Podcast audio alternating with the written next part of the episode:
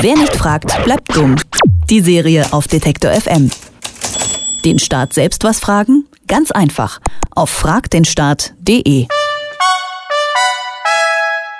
Knapp 160 Mitarbeiter beschäftigt die Bundesbeauftragte für Datenschutz und Informationsfreiheit. Seit 2014 ist Andrea Vosshoff der Kopf der Behörde. Über 150 davon sind als Datenschützer angestellt. Nur vier beschäftigen sich in der Behörde mit dem, Inf mit dem Informationsfreiheitsgesetz. Da muss man kein Mathe-Crack sein, um zu merken, das ist irgendwie nicht ganz gerecht verteilt.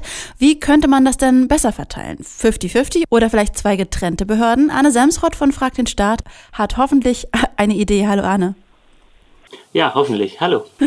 Das Informationsfreiheitsgesetz ist jünger als das Datenschutzgesetz. Warum hat man es an den Datenschutz damals ähm, angekoppelt und keine eigene Behörde dafür gegründet?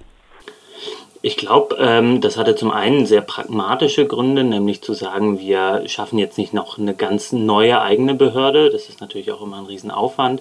Ähm, aber ich glaube, es war schon auch der politische Gedanke dahinter, dass Datenschutz und Informationsfreiheit sich gut ergänzen, dass also im Prinzip beide äh, zwei Seiten der gleichen Medaille sind, dass äh, es beim Datenschutz darum geht, private Daten zu schützen und dass es bei der Informationsfreiheit darum geht, öffentliche Daten zu nützen. Also grundsätzlich erstmal eine gute Idee. Naja, äh, in der Theorie äh, macht es auf jeden Fall Sinn. Die Frage ist dann allerdings, äh, wie es so in der Praxis rüberkommt. Und da sehen wir, das hast du ja gerade in der Anmoderation schon gesagt, dass äh, es auf jeden Fall einen sehr deutlichen Überhang gibt des Datenschutzes. Und das äh, führt dann dazu, dass die Informationsfreiheit in der Regel bei der Bundesbeauftragten und eigentlich bei den meisten Landesbeauftragten für Datenschutz und Informationsfreiheit eher ziemlich untergeht. Und warum ist das so?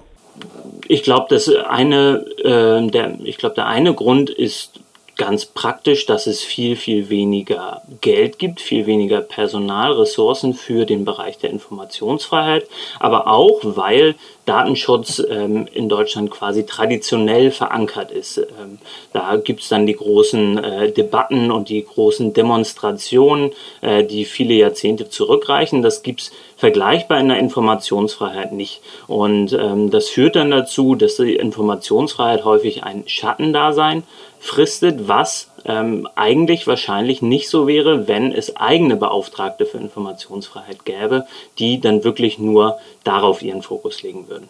Und diese Spezialbeauftragten für Informations, für das Informationsfreiheitsgesetz, denkst du, bräuchte es? Vielleicht reichen ja auch die vier in der Bundesbehörde.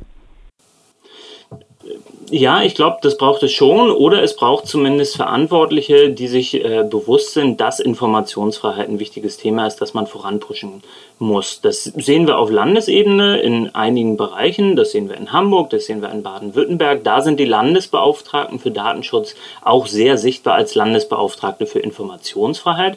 Auf Bundesebene sieht man das aber überhaupt nicht. Da muss man sich eigentlich nur die Pressemitteilungen angucken äh, der Bundesbeauftragten. Die gibt regelmäßig äh, Pressemitteilungen zum Datenschutz heraus. Zur Informationsfreiheit ist sie aber ziemlich still und, glaube ich, ähm, sagt auch, so wie alles ist, kann alles auch bleiben.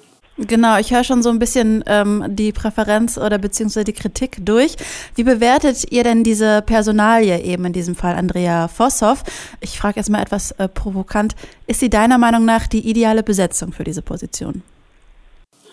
Ähm, ich glaube, von Ideal war nie die Rede und ich äh, wüsste auch nicht, wer das jemals gesagt hat. Äh, wir haben das große Problem, dass ähm, bei der Informationsfreiheit seit Jahren Reformbedarf besteht, dass zum Beispiel die Gebührentatbestände ein Riesenproblem sind, dass sich Behörden viel zu lange Zeit lassen für Antworten. Äh, wir haben eine Evaluation des Gesetzes von 2013, die ist inzwischen fünf Jahre alt, äh, wo es offiziell Vorschläge gab, wie dieses Gesetz geändert werden kann. Und all das ist aber nie überhaupt nur besprochen worden in den Bundestagsausschüssen. Und äh, Frau Vossaff hat wenig dafür getan, dass sich das ändert. Und deswegen deswegen ähm, ist das ein ziemlich großes Problem für die Informationsfreiheit, dass die Zuständige sich leider nur wenig um dieses Thema schert. Und jetzt ist die große Frage, wie geht es eigentlich weiter in den kommenden vier Jahren? Äh, bleibt Frau Vosshoff äh, Beauftragte für dieses Thema oder kommt vielleicht jemand anderes rein?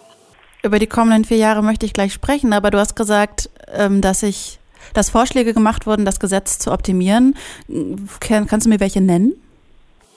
Ähm, ja, da geht es zum Beispiel darum, Ausnahmetatbestände viel zu ähm, ähm, dass die bisher viel zu weit gefasst sind. Also wenn wir uns ins Informationsfreiheitsgesetz ein bisschen reinarbeiten, sehen wir, dass es knapp 30 Ausnahmebestände gibt, ähm, nach denen Behörden Anfragen ablehnen können. Das ist natürlich viel zu viel. Das ist ein Riesenaufwand für Behörden, das ist ein Riesenaufwand für Antragsteller und das müsste deutlich gekürzt werden. Ähm, wir haben ja inzwischen auch knapp zwölf Jahre Erfahrung damit, was alles falsch läuft äh, mit dem Informationsfreiheitsgesetz in Deutschland. Eine Reform gab es aber seit diesen zwölf Jahren nicht nicht. Ähm, man munkelt nur, dass jetzt gerade eine kleine Reform ansteht äh, und das ist ein wirklich sehr kleiner Teil. Da hat nämlich das Bundesverwaltungsgericht gesagt, dass für Kopierkosten und Portokosten keine Rechnung mehr gestellt werden dürfen an Antragsteller und das Innenministerium arbeitet anscheinend gerade daran, diese Kosten wieder reinzukriegen ins Gesetz äh, und das ist dann wirklich die einzige, auch ziemlich negative Reform, die dieses Gesetz erstmal hat. Na, immerhin. Aber dass man eventuell mehr Personal äh, anstellt für das Informationsfreiheitsgesetz, ist das dann überhaupt schon äh, im Gespräch? Das ähm, ist nicht wirklich von der Behörde selbst im Gespräch. Dabei merkt man, dass die Mitarbeiter äh, kaum hinterherkommen mit der Anzahl der Anträge, die an die Behörde gehen, um Vermittlung. Ähm, wir haben gesehen, dass Frau Vosshoff sich sehr darum bemüht hat, die Stellenzahl im Bereich des Datenschutzes hochzubekommen. Und das hat sie auch äh, geschafft, von knapp 100 auf 160 Stellen. Aber im Bereich der Informationsfreiheit stagniert alles seit Jahren und äh, da muss sich dringend was ändern. Es stagniert bei vier Personen. Ähm, schauen wir mal in die Zukunft. Die neue Bundesregierung steht ja in den Startlöchern. Was soll jetzt getan werden, um eine Optimierung eben in diesem Bereich auf die Wege zu bringen. Ich, ähm, also mehr Personal.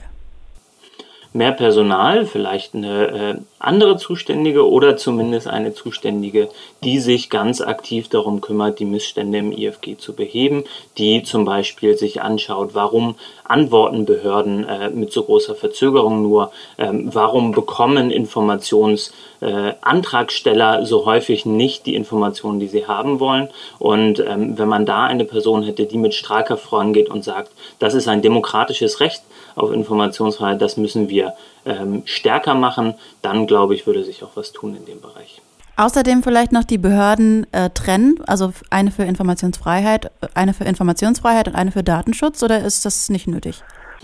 Das würde auf jeden Fall diesem Bereich ähm, mehr öffentliche Aufmerksamkeit verschaffen. Deswegen ähm, wäre ich da auf jeden Fall ein Fan dafür. Natürlich müsste man dann auch äh, entsprechend Geld im Haushalt dafür bereitstellen und äh, das müsste die Große Koalition dann so beschließen. Und da ist jetzt die große Frage, ob da wirklich so viel Interesse dran besteht. Wer profitiert denn am Ende davon, wenn das passieren würde? Ich glaube, dass alle davon profitieren würden. Ich glaube, dass äh, die Öffentlichkeit, ähm, interessierte Bürger, Journalisten, ähm, Nichtregierungsorganisationen davon profitieren würden, wenn es eine Person gibt, die sie stark unterstützt bei ihren äh, Vorhaben, die als Behörde gegenüber anderen Behörden vermittelt. Und ich glaube, dass auch andere Behörden davon profitieren würden, wenn jemand mit Rat und Tat äh, zur Seite steht und auch sehr offensiv zeigt, äh, wo es lang geht. Mit Arne Samsrott von Frag den Staat habe ich über die Behörde der Informationsfreiheit und Datenschutz gesprochen und wie man sie eventuell noch optimieren könnte und sollte. Vielen Dank für das Gespräch. Danke. Wer nicht fragt, bleibt dumm. Die Serie auf Detektor FM. Den Staat selbst was fragen? Ganz einfach. Auf fragdenstaat.de.